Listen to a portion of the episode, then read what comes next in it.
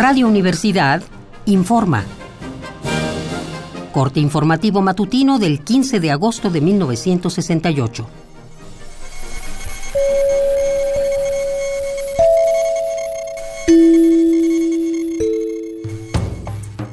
En la vocacional 7 concluyó hace unas horas la asamblea del Comité de Profesores del Instituto Politécnico Nacional. En primer lugar, se comunicó que el Centro Universitario de Estudios Cinematográficos tiene filmaciones que demuestran que sí hubo muertos debido a los actos de represión ejercidos por granaderos y ejército contra estudiantes. Acto seguido, se invitó a periodistas a consultar los videos, pues esta nueva evidencia desmiente lo que han dicho varios comentaristas de radio y televisión.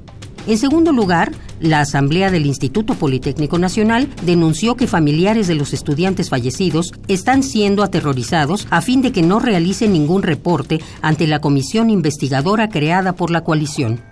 En otras noticias, también esta mañana profesores y alumnos de la Universidad Iberoamericana se sumaron a las demandas del pliego estudiantil.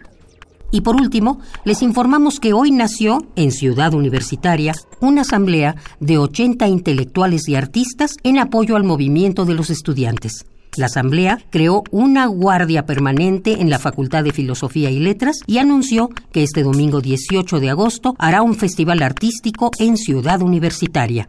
Algunos de sus integrantes son Juan Rulfo, Juan Bañuelos, Carlos Monsiváis, José Carlos Becerra, Vicente Leñero, José Revueltas, Tomás Segovia, Isabel Fraire, Margo Glanz, Felipe Ehrenberg, Beatriz Espejo, Antonio Alatorre, Jaime Sabines, Fernando del Paso y Jaime Labastida.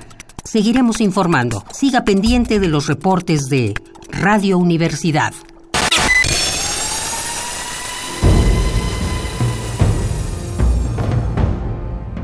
M68